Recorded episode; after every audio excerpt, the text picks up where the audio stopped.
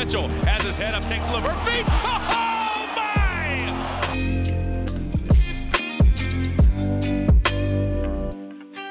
Hello, everyone. A very special episode today uh, for a couple of reasons. The first reason is that it's going to be an episode in English, uh, but if you want to, uh, there is the, the episode available on YouTube with French subtitles. So feel free to up on YouTube if you want to have French subtitles to help you get a sense of the episode.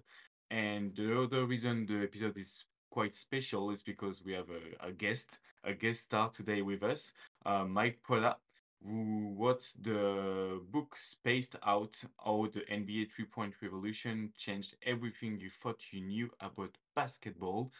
Uh, it's a lovely book. It's a great book about the story behind the three point line and he like double the court size without changing the real size of the court and a lot of like little story behind what happened um behind curtains. So very important book to look at and feel free to up on amazon or wherever you get your books and uh, to to buy it.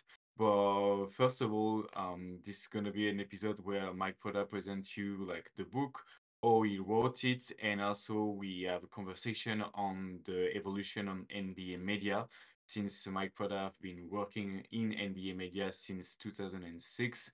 He has a huge experience and he will share with us uh, some of his knowledge today. So hope you will enjoy the episode. Uh, let us know in the comments what you thought about it and um, have a good episode.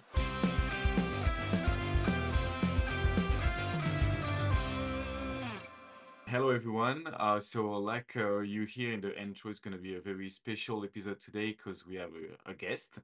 And without further ado, um, Mike, uh, could you introduce yourself to uh, the French listeners that uh, might not know you yet? I'm Mike Prada. I currently work as an editor for The Athletic, owned by the New York Times. Uh, I've been there for about, what is it, November? So a year and a half. Before that, uh, I worked running SB Nation's NBA vertical for 10 years, doing a lot of writing, had my, had my own Substack for a while. Started, got into this, started covering the Wizards back in the early 2010s, you know, with credential and all that.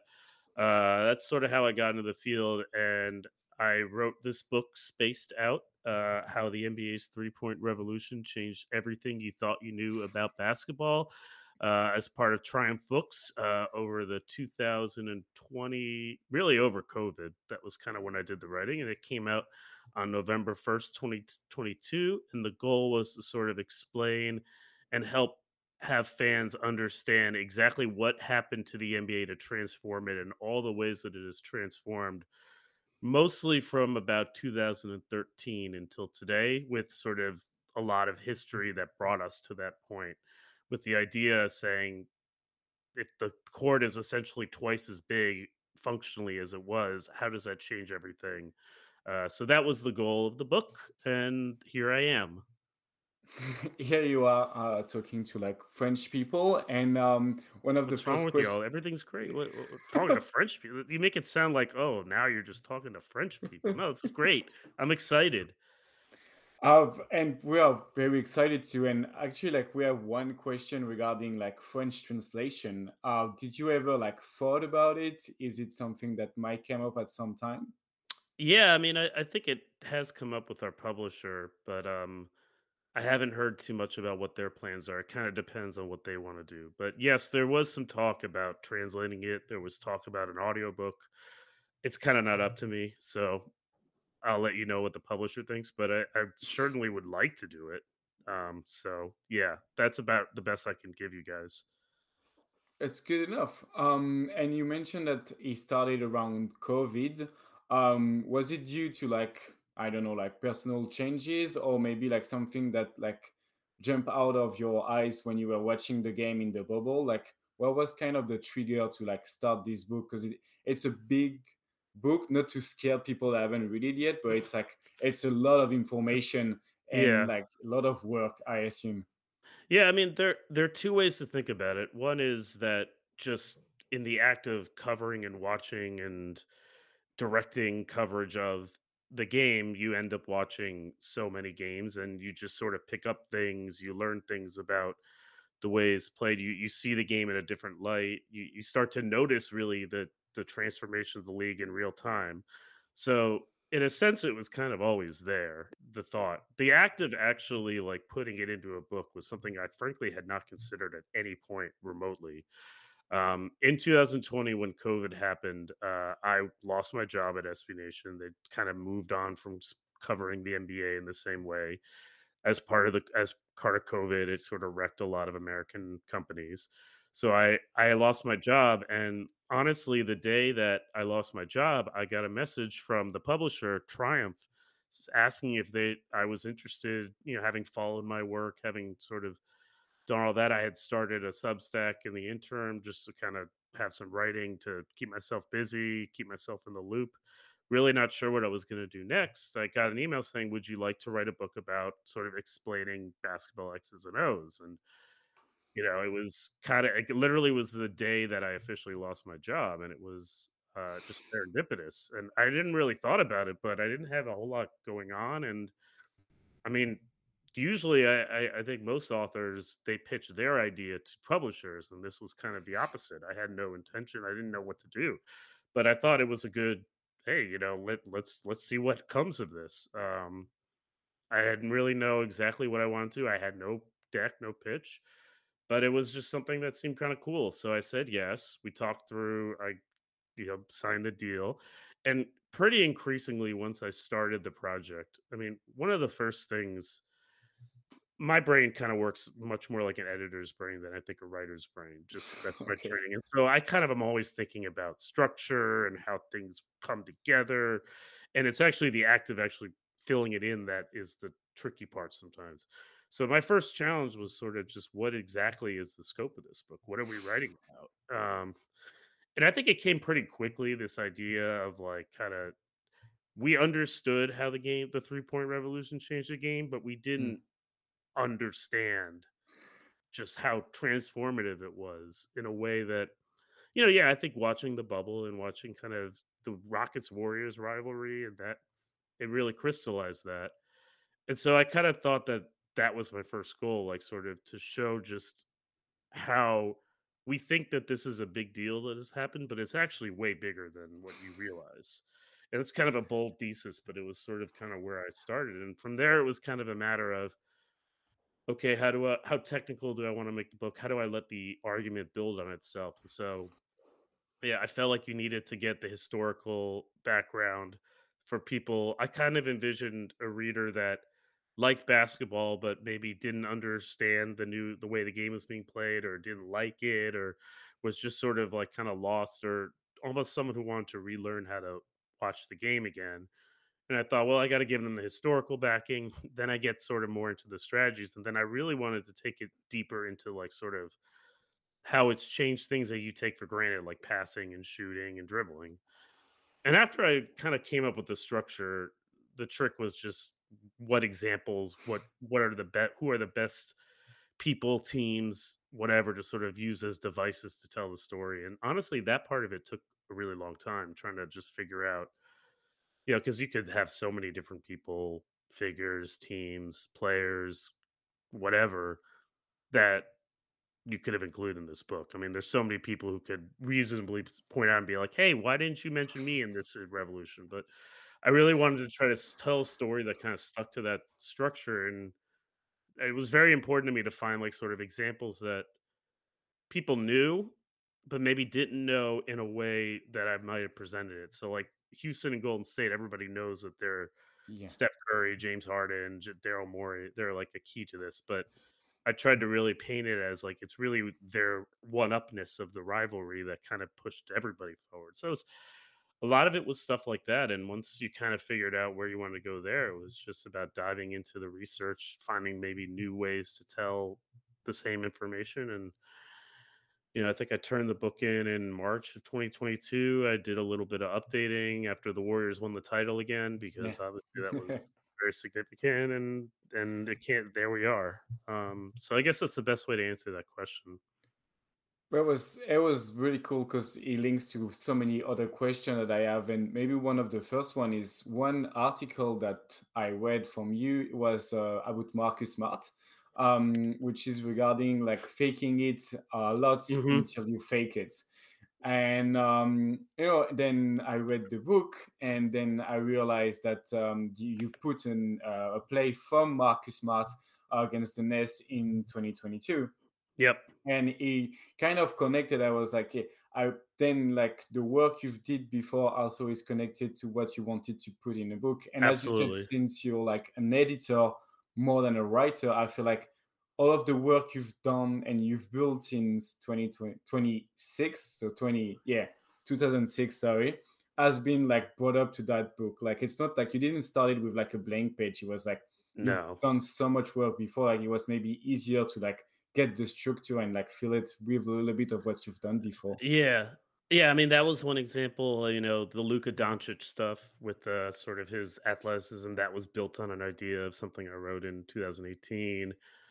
Yeah, I mean, in some ways that made it easier. In some ways, it also made it harder because mentally you're sort of thinking to yourself, this is like this this book is almost like the summation of life's work in Mm. a sense. And that puts a lot of pressure on you. But um no, I think that's very astute. I mean, in some ways, this is that's sort of when people always ask me, "When did you start the book?" I say, "Well, I started it years and years ago before I knew I was gonna write a book." It was kinda I had, like, carved out, I think, a pretty good niche when I wrote of, like, what I was writing, how I was thinking about things, and so yeah, I think again, in some ways it made the transition easier. It maybe like the examples of people that I wanted to sort of include, whether it was obvious ones like Steph Curry or like sort of maybe more quirky ones to try to illustrate like sort of what what it means when everybody shoots seven threes a game and how does that affect how you behave.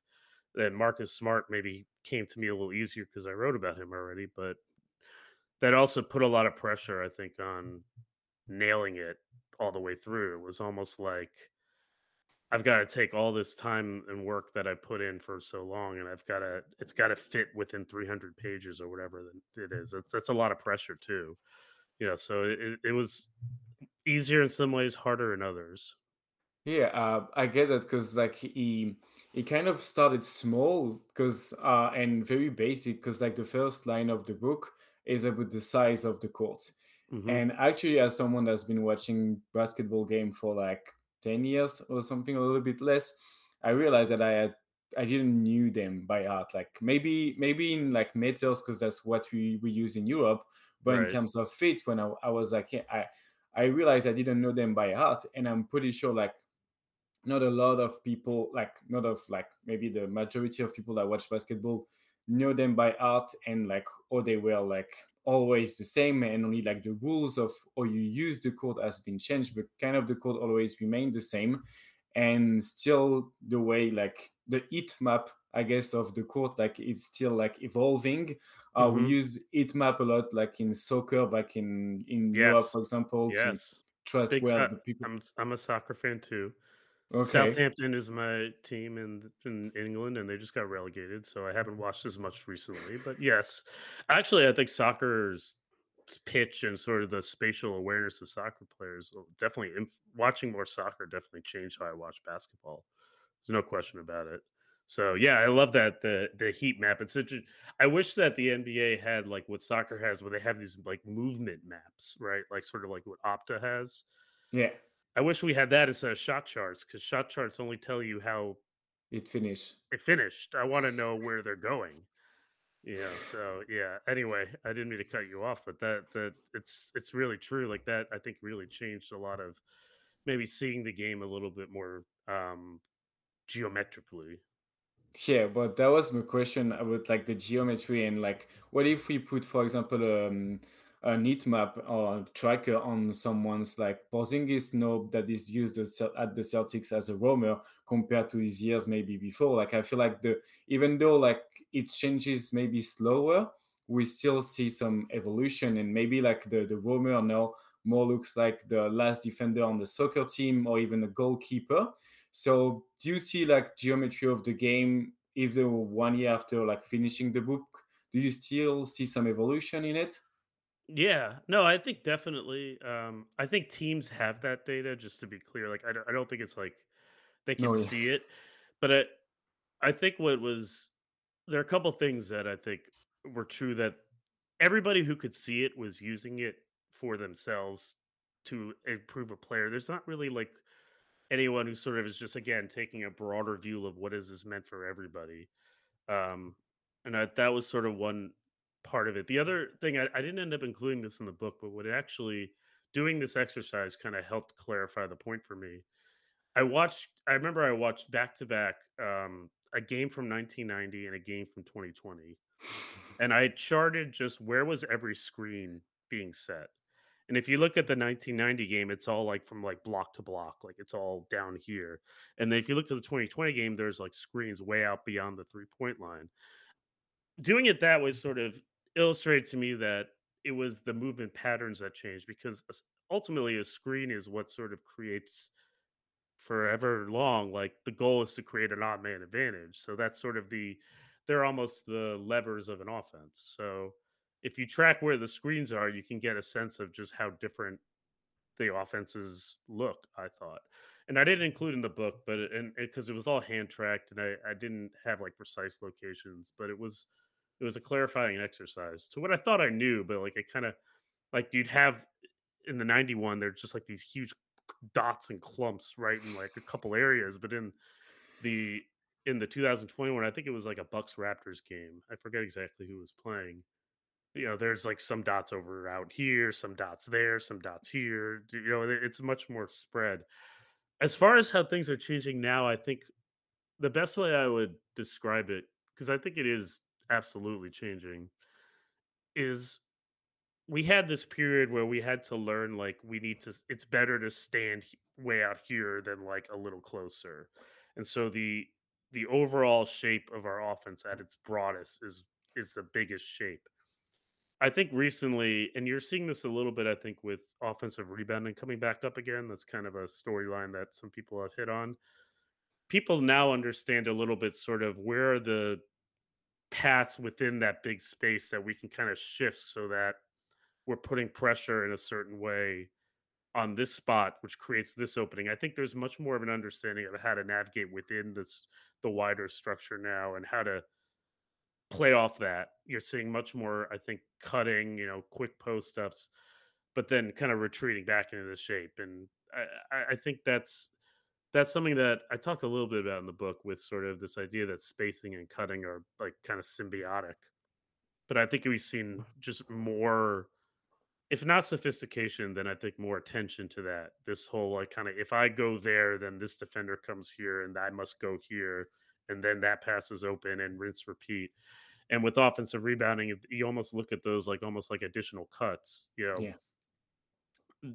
Now I know I can spread the defense out this far. Now I can understand a little better how to break it. I would say that that's one thing I've noticed over the years. Um, and I, again, I'm speaking generally because I think one of the things that is very easy for us to do is to say this team is doing something radically different. But really, what one of the points of the book is that this has affected everybody. The team that is the most cramped, probably the San Antonio Spurs, with uh with uh, Wembanyama and one guard on their roster.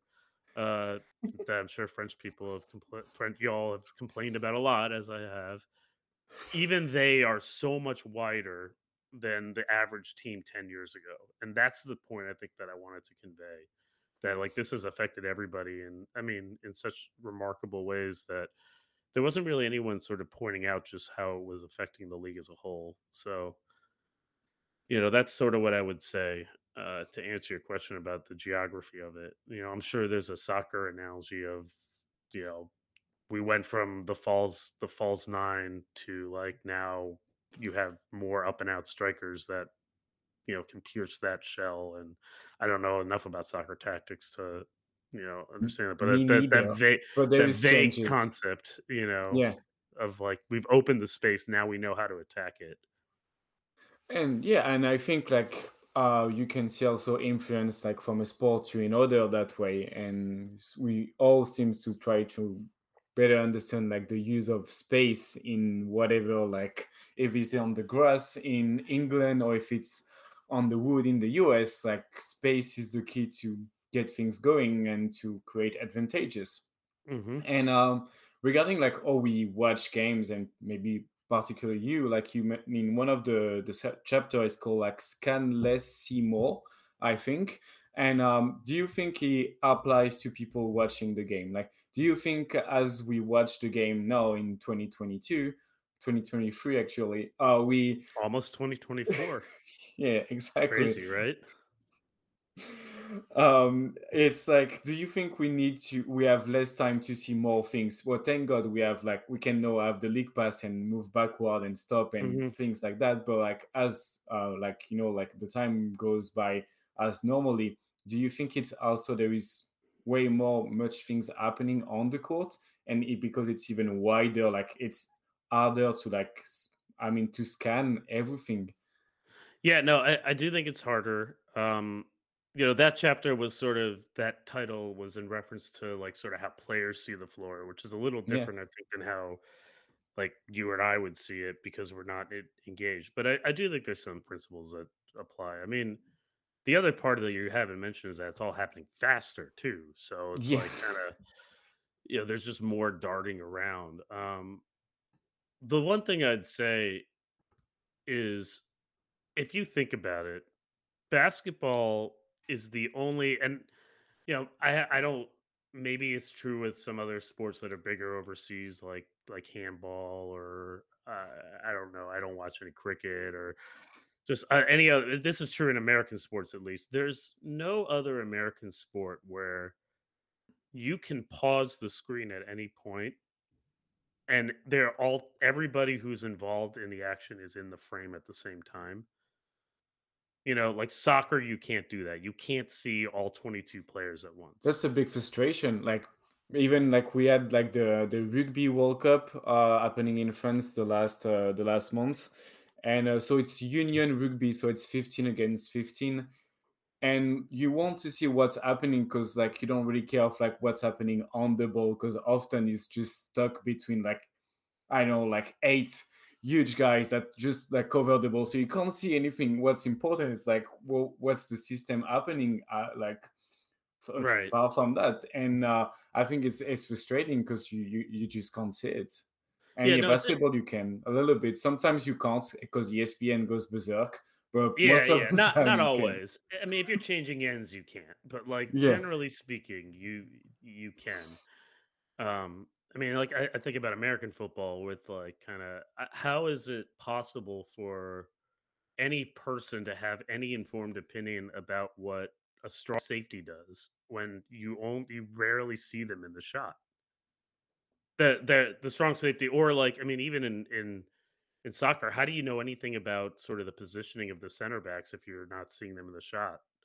You know, you know very little about like a goalie's distribution because all you see of them is when they're getting a shot at them. I mean, even in hockey, you can't see the goalies in hockey. Um, and I, I, I fast that not what it's that? hard to watch hockey like uh, i grew up in a place where like in the alps you have a lot of like hockey teams and you can go and watch game is i think it's like one of the game that is even harder to follow than basketball Because I agree with you. It's it just like on and off and it never stops so yeah it's Yeah, super hard to follow but you don't see everyone at the same time because there is a goalie so every time there is a goalie you you're missing right. a piece Exactly. Now, I mean, I'm sure the trained eye can understand what's going on in any of these sports if you watch. But I, I bring this up because I think it allows a level of, of both confusion and accessibility at the same time for a viewer where you can see every anything you want, but you have to look for it. as a as, uh, so it's sort of an interesting like kind of combination and this is of course doubly true if you're seeing it in person but you would that would be true of everyone. I mean and so part of the interesting thing that has helped me at least is to think about the game as a never as a sh- never ending shape of like a shift to see it as five on five five how it turns into five on four at this moment how do they close up the space or minimize the damage versus create the advantage and to see sort of the game a little bit more geometrically has at least helped me to sort of see how the levers kind of come into play how this cut at this time occupy forces this defender to make a decision between one of two outcomes and how the play the offensive player is mm. reading that to decide which player to pass to and when that's supposed to mm. happen and all the different layers of it um that's what's helped me and i part of the motivation i had for writing the book is that when you if you watch basketball all the time you have always seen those 10 people in the frame but you don't realize that the mm-hmm. camera is wider now than it used to be. You know if you watch like a game from 1994 you'll see the three point line at like this end of the camera. Here you can't see that at, anymore and so part of a sort of framing the the point in that way was designed to say like hey you you guys all see this you just don't realize it. And so that that i think is the way i i tried to go about it um that i think again i'm not trying to tell a team to play better or identify whose fault it was for a certain thing or identify the keys i'm just sort of trying to help you see more things if you want to see them um, yeah, there is big storytelling, like either if if it's a play or like a trade that could have happened or did not happen, even like the votes when they decided to like implement the 2.9. Like it's kind of like you don't judge, you kind of tell different stories that are kind of all related mhm. uh, from one way to another. Yeah. No, I mean, look, it's the case with anything. I mean, and basketball is kind of a great tapestry for that because there's so many plays. It moves so fast. And I mean, you know, do, do you do you remember that time when um some reporter asked Russell Westbrook a question like, you know, did you win or did they lose? Or did do you, and he, he gave you that he gave that meme and that look at the reporter and was like, "What are you talking about?" You know, you know which one I'm talking about? Yeah, he has like a green hoodie, I think, on that Yes. one. Yeah, he has a green hoodie. He's like, "What?" The funny thing is that you could say that about literally any single sequence. Did the offense succeed or did the defense fail? And you don't the answer might be both or neither, you know, at the same time. And so there's sort of an interesting I mean, I just I find that to be like kind of a cool thing that opens you up to seeing different things. I mean, for some people, I think they want to find it's easier to find some way to blame, but certainly from a storytelling perspective, you could tell the story from a lot of different perspectives. I think your job in some ways is to be able to identify which is the closest to the market, tell it from that perspective. Um, but it doesn't, yeah, I mean, that's you can again, basketball is you- you're able to see it all in a way that you can't in other sports. Like it's not like like I can't I would need a replay to see like in American football what how the coverage broke down on a touchdown. Like you don't have to that a replay helps you in basketball, but you don't only see the replay. It it is Yeah. there. You just it just is you have to look for it. That's Yeah. and there is a big like every game is a big sample of different coverage so like you don't like it goes like on and off and then you can identify pattern and then maybe by like during the game you change what things you are looking at because you identify some stuff and I realized that um, in also in the book, like maybe the players, I, let's say the professionals, because also coach sometimes does that. You have the example of Cl- Clifford uh, saying that the biggest adjustment is just like a player that goes one out of eight to like six out of eight. Uh, Mhm. Lucas that say, yeah, it's just like um, I trust my teammates. Are we overthinking what they do? or are they like under and underestimate what they're actually doing probably something in the middle but do you see the difference between how we like describe things and how they seem to like Yeah. Well, I, yeah, I mean this was a this is a psychological element of the book. Um how would I I, I think that um there are so many things that we do as human beings that we Mm. cannot describe properly because it is so automatic to us. For most people, it's like like how would you break down your toothbrushing routine? Right? Would you like kind of go into detail about like I start at this side and I like kind of course through the teeth at like kind of this angle and I always have my toothbrush at this side I put this you could overanalyze that to hell but you don't because it's a for you it is a second nature thing I think for a lot of basketball players like for Luka Doncic throwing a pass like that is like brushing his teeth Yeah. you know you But for the coaching, coaching, I feel like it's more like I know you you don't coach as you your teeth because then like you be kind of a bad coach or like you're like about to do adaptation that no one can do because like it is like a an on and on like chess game.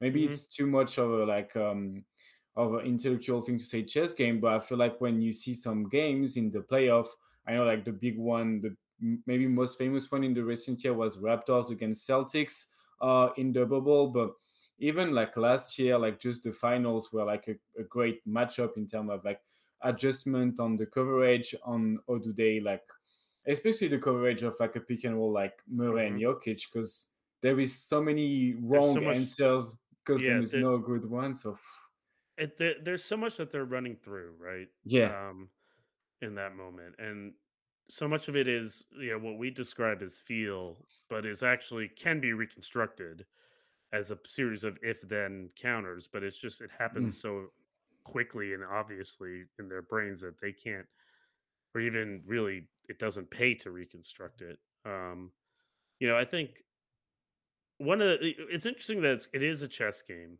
um what's interesting what i think separates basketball and what i i kind of have increasingly realized and I tried to convey in the book is that you take for granted that this is all happening fast and yeah, continuously. And so we do this thing a lot as analysts where we sort of step back and say, well, I use I I, I did a piece on uh do you remember the there was a game in the bubble where Damian Lillard hit like this incredible had this incredibly long shot to beat the Bla- the Lakers in the playoffs. Um okay, yeah. It was yeah, it was in the playoff or in the bubble. it was like in game one, they ended up losing the series, but I just Oh yeah, remember this what the, the game one And there was just a lot of it was funny, there was a lot of discussion about, like, you know, how did the Lakers uh, wha Damian Lillard always shreds drop coverage. Like, why would the Lakers play drop coverage? And we do this thing where we say, well, the solution is they can't play drop coverage anymore without fully appreciating that there it, it is a it's not like you stop the game and you say, Anthony Davis, you are you are at this point versus this point. Like it happens in real time with a lot of different human factors and also that as a player you can make something look like drop coverage after the fact by by sort of making a move that sort of causes a guy to step back of two inches more than he would have two feet more than he would have I, it's hard i think to reconstruct that you have to understand that it's just an abstraction and that you know there's not there's not such truth to like sometimes you are changing you do want to change your coverage but it is a mm, matter of degrees like i mean is it drop coverage if um, a guy is shooting a 40 foot shot if you're standing 30 feet from the hoop? I mean relatively speaking that looks like drop coverage but like how ridiculous is that? Um so i, I think some of it comes down to as a coach you're increasingly because the game has moved faster i think we have actually gotten even though it's we use the chess analogy it's less like chess it's less like football where you huddle up and you come up with a plan you're stopped and then you move the way the game has changed is that you're always offenses have basically said hey what if we just always move what if we're always presenting a threat what if we're always buzzing around that was like kind of the real discovery of this era you know and we always present the threat of shooting the three anytime. Like there's just no tendency to hop on. And I think as a as a coach, coaches had to understand that what we're drilling, what they drill with players are as much abstractions and decision making as they are like executing a plan like you're a general and you've kind of got this this coverage you have to run. And I I think one of the goals of the book was particularly the last section was to sort of come inside the like creases of we're playing drop versus we're playing this coverage and sort of try to illustrate like what what is it that a player is doing at a certain time that turns what looks like drop coverage into something else or vice versa? What are, how does the motion come into play and what sort of decision making layers are activated when you're deciding stuff like in real time versus you're drawing it up on a chess clipboard? I thought that question was more pertinent than ever with the way the game is played now and i think um again to think of it as sort of the geographical sense of abstractions helps illustrate that there is a difference between planning and execution but it doesn't mean that like planning is useless or execution is all it is. Like there to have some ambiguity there just allows you to sort of say like all right this sort of thing was a blown coverage because of all the motion that preceded or this sort of thing was like the guy confused him for this what for this reason or it was like the coach it, it gives you a closer approximation of like a bad plan versus bad execution Yeah, and because me they're that- human too. yeah, and, it, and, it's and it's hard for coaches i think Yeah, they had to they have to realize that and i think increasingly they've had to realize that they lose an element of direct control when you play faster yeah, you know and definitely. and so that is in some ways an existential threat to their very profession. And so you know it's interesting to sort of watch that evolve. Um so for clifford to be like yeah adjustment is he hit a couple more shots i mean yes and no like yes it, it, it conveys that the coach doesn't have absolute control but it also makes the coach sound like he has no control which the truth is somewhere in the middle Definitely, but yeah, like I was, I was saying when you were talking, like he, they are also human, and sometimes when you doing like an analytical, I think we we tend to like forget that a little bit, Mhm. and a lot of your work also, I think, humanize the players. Um, there is one part about like Demar Derozan writing with the left hand for World Summer, and there is also this piece on uh, Tracy McGrady. I think he has like the hardware without the software, yes the other yeah i know which one you're talking about. Uh software without hardware it was about Yeah, exactly. yeah. And um, the way he defeats land, and that's a thing that's because w- as a human being, if I jump like ten times and then I will realize I've land differently than my neighbors, but but we we think like basketball players like tend to all shoot to t- the same way and learn the same way and move the same way, but they don't. And sometimes like I think we forgot all the human aspect and the learning process of their body and also all the body are like so different. That's why like some people can run like a marathon in so many like just more than two hours and some people could never like even if they train as hard as the other guy and they do the same size and they drink the same food like it just goes beyond that because they're human and they're just different. Yeah. And that really that's really cool to have work that humanize all these things because i think like we're so far away especially maybe because it's from like we're from europe so we only see them through screens and sometimes just maybe like uh, press conferences but that's all like most of the thing we see we they just see them play basketball and i think we sometimes de- dehumanize what they are and what they do You know, it's interesting the word dehumanize, you know, because I think I think it's it's almost like we sort of de it's less that we don't dehumanize them, but we sort of don't appreciate the execution of the uh, uh, of what we're analyzing sometimes in a different way. You know, I've I've long believed that like kind of there's much more that writers can do to talk to athletes about their technique. You know, I think there's sort of a technical knowledge that feels like it's not like a X's and O's knowledge. I'm talking just like a, you know, why I always, uh, how do I know when to cross over versus when to go one way? Like, I see that the guy has put his right.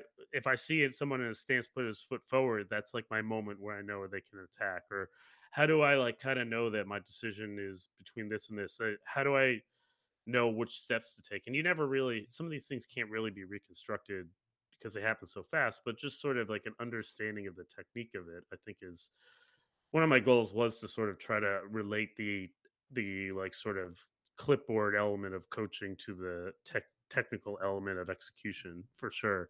I, I would say sort of it's less a humanizes the athletes and more just sort of maybe basketballizes them a little bit, you know, in some way. Like uh but yeah, I mean I think it's funny when you say that, like some of the stuff you say, because I think I would some I would argue that the um there's in some ways the body types of NBA players have never been more diverse.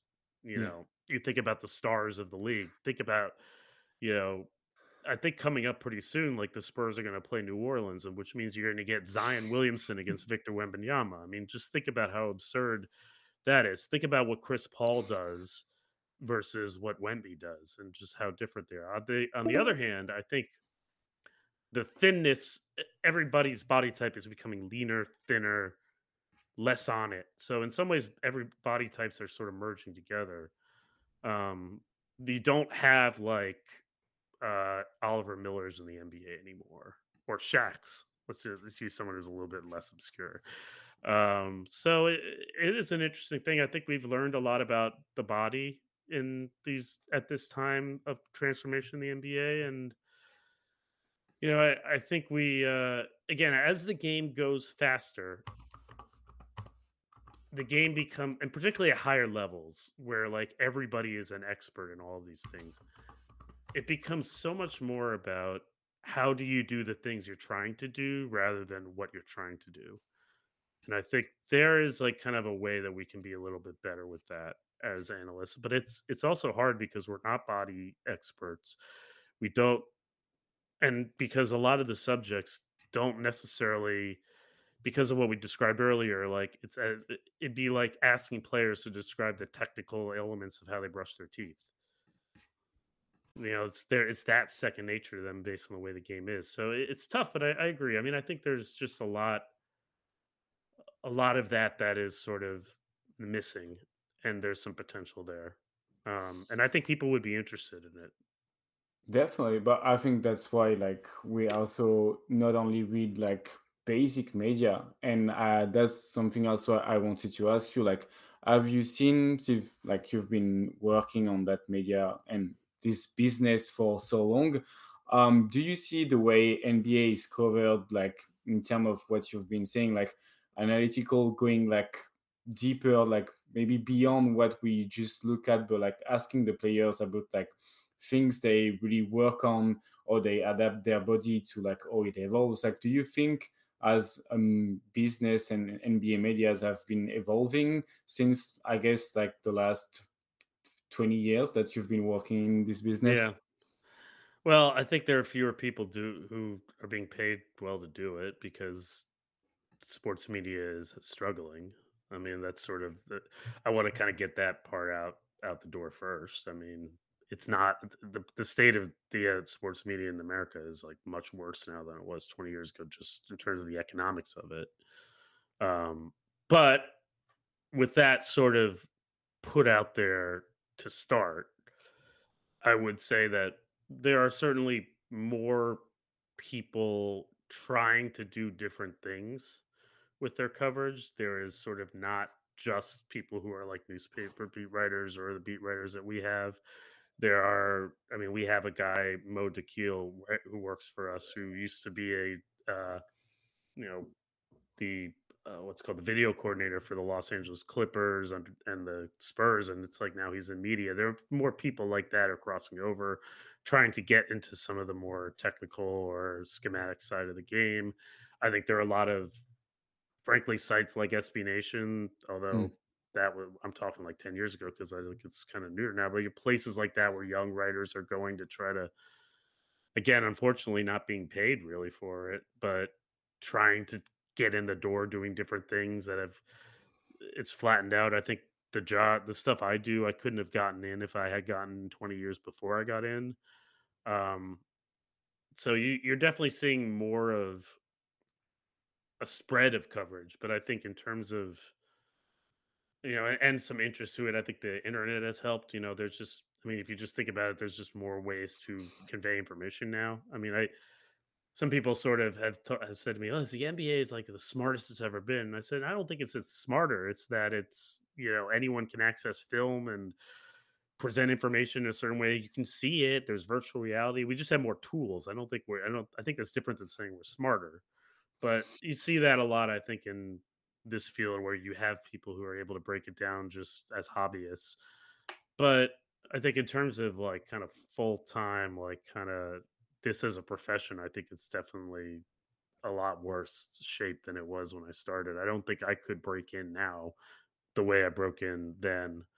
Um, but yeah, certainly in terms of like for the readers and what they're reading, I think there is just there are more diverse way to cover to cover the game than just because of the rise of technology, because of the flattening of the barrier to entry, where you can kind of start a site on your own and do what you do and try to gain a following. There are more different ways that we're trying to cover the league, but from a professional standpoint, fewer people are being paid to do it for full time, and that's bad. But you know, so I guess that's the best way I can answer your question. Uh, but it was quite interesting because I don't think, like, from our perspective in France, we were kind of aware of that. I mean, I was not because we see NBA expanding a lot. So we have this bias that everything that goes along the NBA is also expanding. You see, like, when you look at the the, the price, uh, the value, let's say, of uh, the franchise that goes like absolutely berserk Mhm. over like billion Yeah. dollars then you have this bias thinking that everything that relates to that business should also flourish of that. Um, so I'm sorry if that was a stupid question. No, it's not a stupid uh, question. You're you're seeing this is what this is the downside of I mean, this is what capitalism sometimes brings in the US. You know, it, more money goes to the top and there's more people are fighting over scraps. It's you know, it's I'm not trying to say capitalism is terrible, but like, you know, it, it's there are elements of the American system that work that way that is not do not work as extremely that way in Europe. Yeah, well, I think we're sometime unfortunately getting there. Um, but that's a conversation for another day. But like like in France, you can see that um, it's going there, and like for something the, the bad reasons. But um, to get get going on the the, the media thing, uh, one thing that occurs me, and I think occurred a lot of people, is uh, Adam Silver intervention on the JJ Redick podcast Mhm. uh, when you say like um, my frustration a bit i think sometimes the color commentary in our game gets reduced to this team wanted it more or this team tried harder um so even though the media is it's i mean it's harder to write about basketball uh, do you think like tactics and game analysis um will keep get a bigger part in in the nba media i mean we've seen ben taylor starting working directly with the nba uh that. Nekias and uh, and steve jones jr But it's I mean, just just so great to speak to what we're talking about, Nekias, I think, does not, as far as I know, have a full time writing job. He sort of has a lot of gigs. So that Yeah. sort of speaks a little bit to what we're describing there. But um, no, those guys are amazing. Um, and I would say I count them as uh, hopefully they consider me my friend, friends. But um, yeah, I saw what Adam Silver said. I mean, I think he's talking specifically, I think, about game broadcasts. I think yeah there is no doubt that there has been a proliferation of covering all the stuff around the game and for, for, forgetting to focus on the the main thing. I think there's no question that that's been the case. I've seen it on so many different levels. Some of it is like kind of an element of like kind of a feedback loop that these media companies have, including the athletic, Mm. where we need attention to survive. We need people to read our stuff. We have we know what people want to read, therefore we feed them what they want and sort of finding that kind of balance between giving people what they want and what they need is always a challenge. Um, that's I think true on all for all companies, and I think so. There will always be an element of that, and I'm not saying that's even bad or good. It's just you know, it's just how we have to survive. Um, you know, we have to talk about what people are talking. We have to cover what people are talking about. That's good, and I think we can't just like sort of focus on covering things that nobody cares about. Um, I think that in there's definitely more to it, but I also think I mean basketball Silver sort of seems seem to make this point that like we need to cover basketball more like the NFL from a game broadcast standpoint, where like the NFL's got like kind of very detailed analysis of schemes and breakdown videos and like kind of telestrator type stuff. And I, I don't think he's necessarily entirely wrong or anything, but it is worth noting that basketball is a sport that moves really fast and a sport that is not like we talked about earlier, it is not chess in that sense that you stop, you ponder, you think, you make a move, and then you can reconstruct what you did with the amount of time. It moves very fast. It moves very continuously, and I think it's very it's hard to be able to convey the complexity and may, probably impossible to fully convey the complexity of the sport in such short bursts. Um, as much as Silver would want, as much as JJ Redick would want, when you're doing it in real time, it's not easy. I think there are opportunities to do more of it smarter. If we don't think we've got to tell the whole story, but again, we're trying to tell something interesting that's happening to Mm. enhance what you have already seen, rather than this is what why this play happened. If we try to create the whole story, we're gonna we're just not gonna have time. And I do think that there is a lot that can be done. Certainly, I think there's sort of great telestration stuff that these guys can do coming out of commercial breaks that I'm sure they all know how to do that they we need to emphasize more, particularly spatial. I think like someone like Antonio Daniels on New Orleans's broadcast is just terrific at it. There are a mm-hmm. number of local broadcasters that are great at it.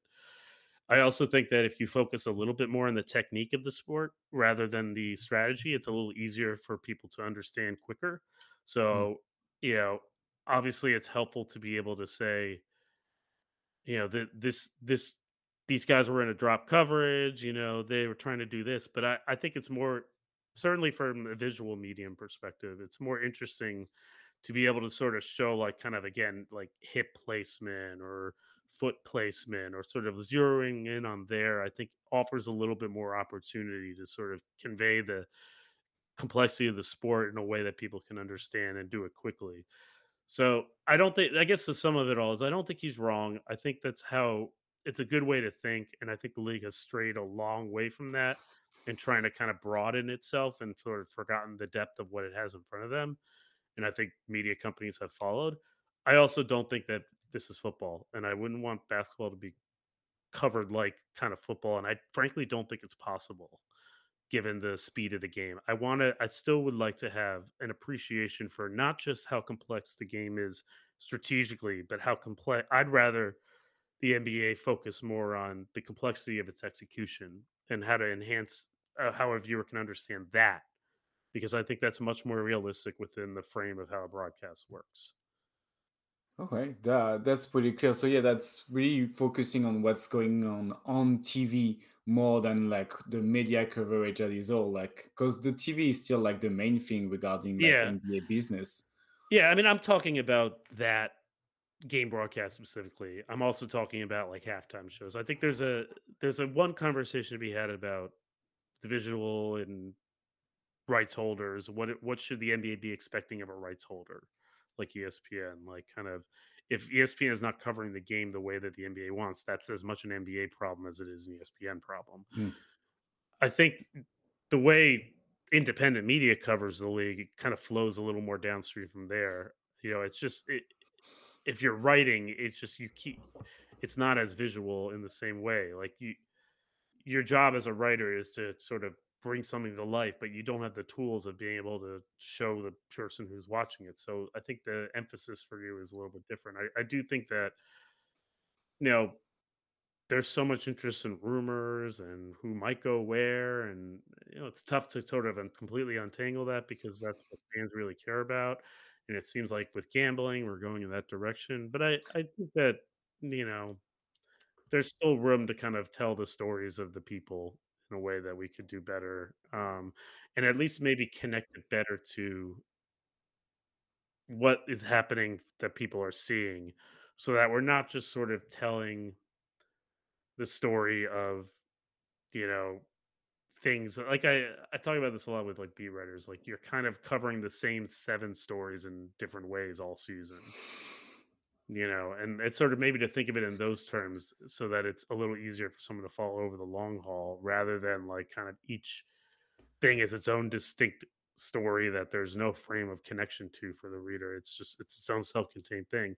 I think maybe thinking about your coverage is more of an evolving thing that you're you're covering developments and larger stories as much as you are covering individual stories themselves i think helps connect the the fan to the overall experience of following the sport in the same way that like kind of when you watch a tv show you know you're you're cover you're following like different plot lines through the episodes, not just watching each episode as its own thing.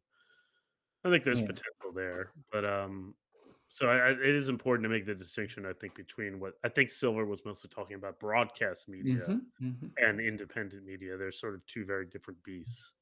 No, yeah, that that definitely makes sense. I think that's good to like point that out that it's it's working around the same I mean planet that is the NBA, but not in the same atmosphere per se. Like we use Mhm. different like we we breathe different air maybe I would say. But I was also curious because I, I I listened to one of the podcasts you did with Ben Taylor and I heard you saying that you were helping uh, writers to improve like content um, and uh, before it got published.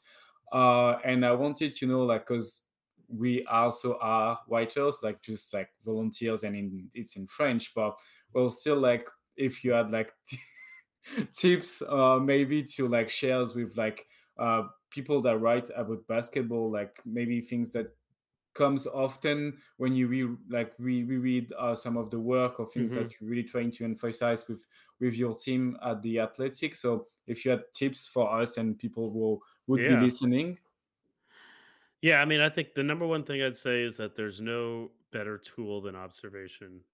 We sort of forget about that. Um, your eyes eh, notice things. You can notice things if you know to notice them. Um, that's I think the most important because that's the gender.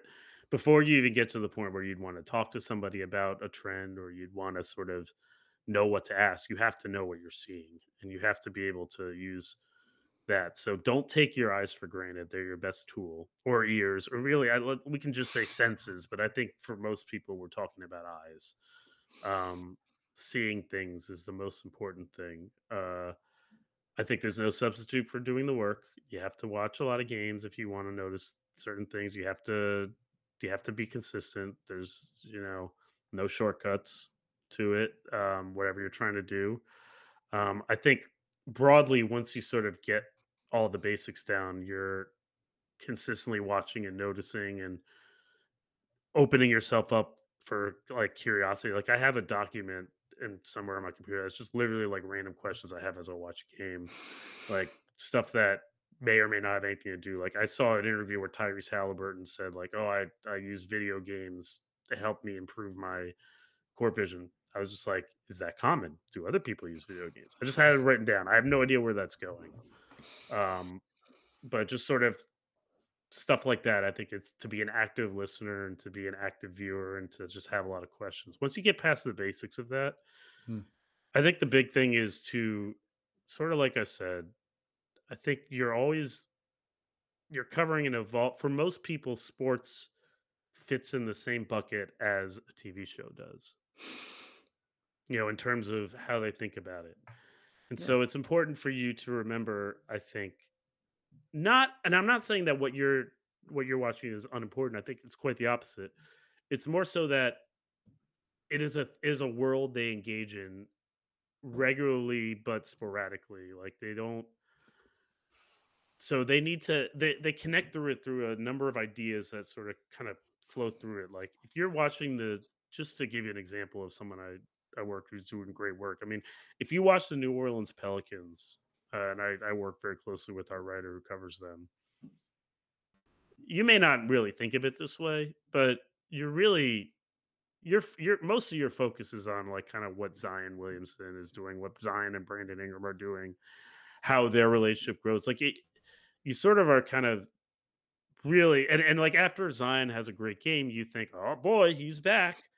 You're always thinking about in the back of your head about his health. And if he just doesn't have a good game or if he looks out of shape, you're always thinking like, oh man, like he's he's not ever going to be in shape again. He's never going to be healthy. This team is never going to be healthy. They're just snake bit.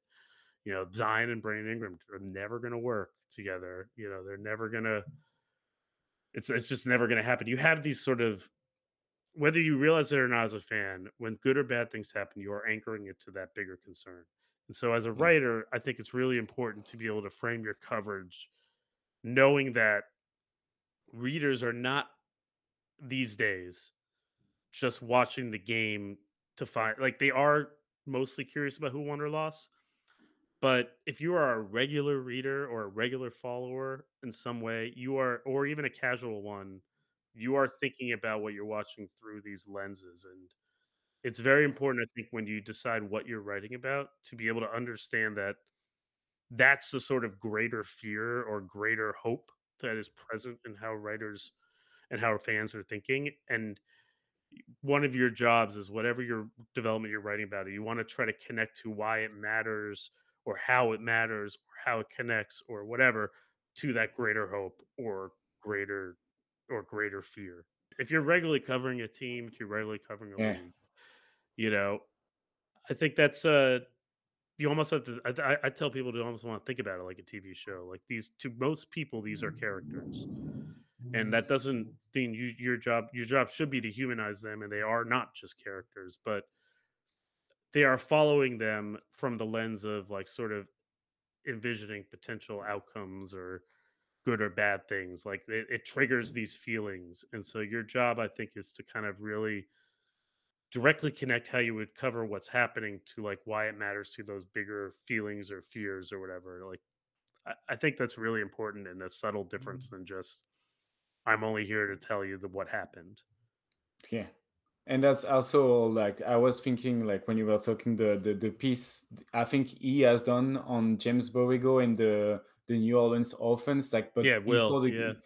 before the, the season gets started. So just to like you don't tell people what happened, you just like you kind of open like what could have happened based on what we know about like James Borrego, what he has done in Charlotte, and also like how Zion can be used and he cannot be used. So I think you also give um different way of reading the game to uh, to people that read the, that read. That's why, uh, like with uh, QE Basket, so the the media I work with, we're doing like a preview for each team like every year, like doing one Mhm. once. Then we do like kind of podcast to like regroup everything.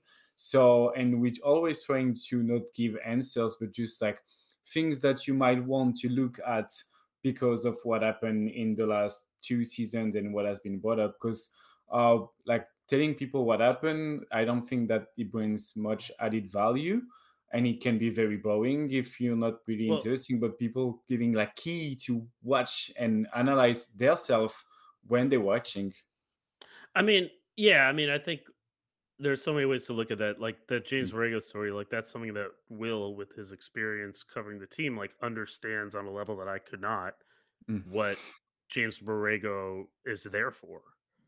Um, so part of the like, you know, you need expertise to know that and to know that it like but I think one of the things that you want to try to do as an editor with writers, um, and what we've tried to do a lot with just our old coverage of that team is, you know, we know that James Borrego's goal uh, or what his best at what he's brought in to do based on what we reported what has happened is where he wants to open the offense. You know, that's what we want to do. Okay, so how is that going at every point of the season?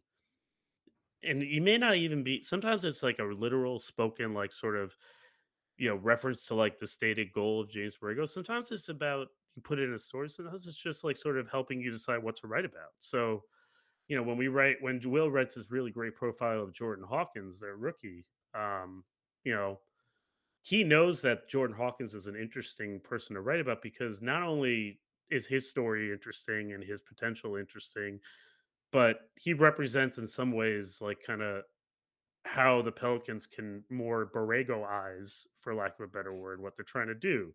And so it's a window into that larger story while also being just a cool story in of itself. So a lot of it is sort of thinking about the stories in that way, where you know, it, it is about what happened, but ultimately you're almost telling like a story that it, the story just constantly evolves. Like just because James Borrego is here for this purpose doesn't mean he's going to succeed at this purpose. We're not going to know if he succeeded or failed for a long period of time. We're going to know like points on like we're going to have points on sort of the the spectrum where it's going really badly and there are points that are going better and it's like kind of goes up and down and up and down and part of your job i think as a writer is to if you're covering a specific team or if you're covering a specific storyline is the ability to check in at when those points are at key inflections to know what to be able to identify when that is and why and share insight into people know in the back of their heads that this is a trend. This is why we've reached the point where the trend is kind of hit a certain mark. And that applies to something as on the court as James Borrego's office. It also applies to like a trade rumor. Yeah. You know, when is the Zach like when is Zach LaVine sort of simmering tension with the Bulls reaching this point, and when is it simmered? You know, when is um, I mean, when is uh, when do we have like when is Donovan Mitchell's sort of status with Cleveland like kind of really hot that you know like oh wow like he could really be traded really cold like oh no this is ridiculous and when is you meet demand there but then you're also sort of being like actually it's at this point when you think it's at this point and here's why that you sort of really get the best stuff i think. And so that it, it's the same thing with any of those th- of those topics on or off the court and it, i think it's just part of what i think my job is more so than the writer who has to be in on the ground knowing these things is to be able to help them identify like sort of where the evolving storyline is at this moment and whether that means you should you should pay more attention at this like i want to know more at this point. You should look into this or you should write about this then or you know whatever eh, whether it's about something you explicitly put in a story or something that you just are looking into like that's part of what i think my job is just to help them with that because i think it's really hard to have a narrow perspective where you're on the ground and you're trying to find out what is going on and a broad perspective at the same time. I think that's very difficult. And so I tried to help Yeah. sort of fill that. That's what I see as one of my main jobs. And it's not so easy to identify what that is, but yeah, that's what I try to do in a lot of cases. especially like with the season because you say like the game is fast but also a season is like really dense like It's very long. when they are covering the they're covering like it's very long and very dense it's like a a long sprint that goes on and on and you don't really know when it's going to stop because you could go to the playoff and on to the next round. But like yeah when the writers are on the ground following one team that's where you like came up and trying to make them look at the bigger picture to make sure like articles are connecting to one another. So that's kind of your role from what i understood.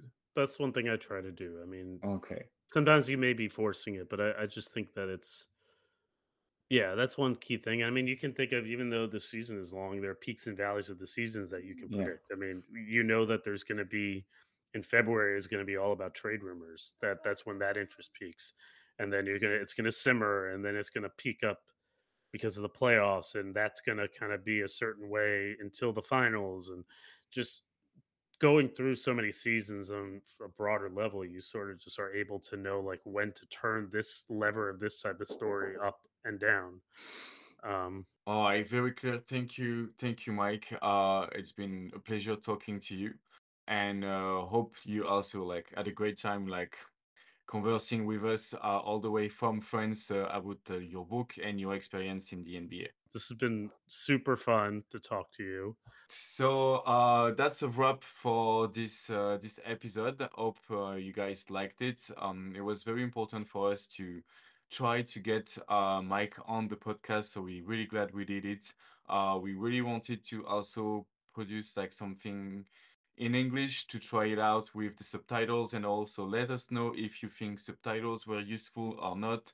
Let us know uh, if you listen on the podcast uh, directly from Spotify or wherever you get your podcast from. If you enjoyed this format, if our English was good enough. So let us know what you thought about the episode, what you thought about like the book, if you have read the book already. And uh, yeah, feel free to share it. And to everyone listening us uh, before Christmas, I wish you all a nice end of the year and um, see you next time.